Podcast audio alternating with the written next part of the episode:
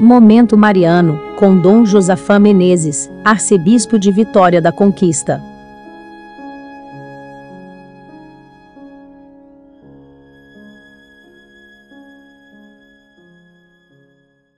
Naqueles dias, um fariseu chamado Gamaliel levantou-se no sinédrio. Era mestre da lei e todo o povo o estimava. Foi o mestre do apóstolo Paulo. Pois bem, ele se colocou contra a posição do sinédrio, que era assassinar os apóstolos, porque encheram Jerusalém com a doutrina de Jesus. Homens de Israel, Vede bem o que estás para fazer contra esses homens. Não é um movimento qualquer a Igreja dos Apóstolos. Não é também uma rebelião política no estilo dos Zelotas, como foi a revolta de Teudas e de Judas. Foram dois movimentos messiânicos falidos. Não sobrou nada, tudo se perdeu. O que é falso cai por si, sem oposição de ninguém.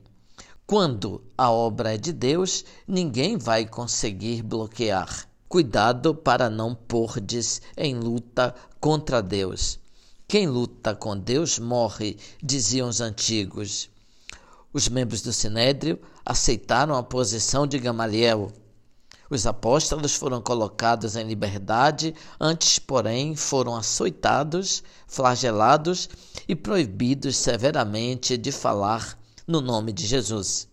O texto termina dizendo algo incrível.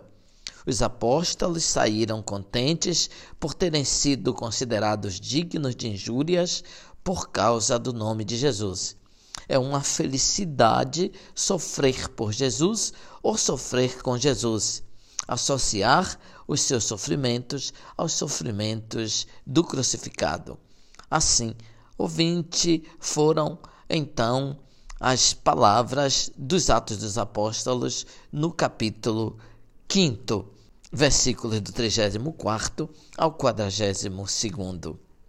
No Evangelho de hoje temos o capítulo 6 de São João, os versículos do 1 ao 15. As multidões ficaram extasiadas diante do ensinamento de Jesus e esqueceram de comer. Jesus pediu que Felipe providenciasse o alimento.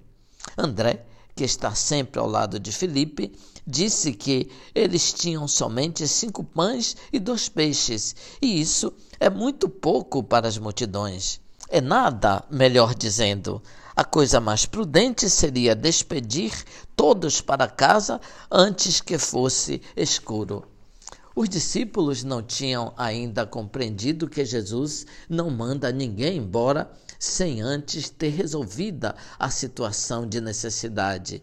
É este amor forte de Jesus que fará o milagre. Nada é impossível ao amor. Os pães e os peixes estavam nas mãos de um menino e foram entregues a Jesus. Jesus toma os pães e dá graças a Deus e depois, então, acontece a multiplicação. Jesus mesmo começa a distribuir os pães com os famintos e faz o mesmo com os peixes. Todos comeram e todos ficaram satisfeitos, e ainda foram recolhidos doze cestos com o que sobrou. Em São João, é Jesus mesmo quem abençoa, multiplica e distribui significa que existe uma relação direta entre o pastor Jesus ressuscitado e suas ovelhas. O menino entrega os pães e os peixes para Jesus, põe nas mãos dele, nas mãos de Jesus acontece o milagre. Certo que são poucas coisas, mas nas mãos de Jesus elas se multiplicam. Nós devemos fazer assim se quisermos multiplicar a nossa pobreza. Ouvinte, louvado seja nosso Senhor Jesus Cristo, para sempre seja louvado.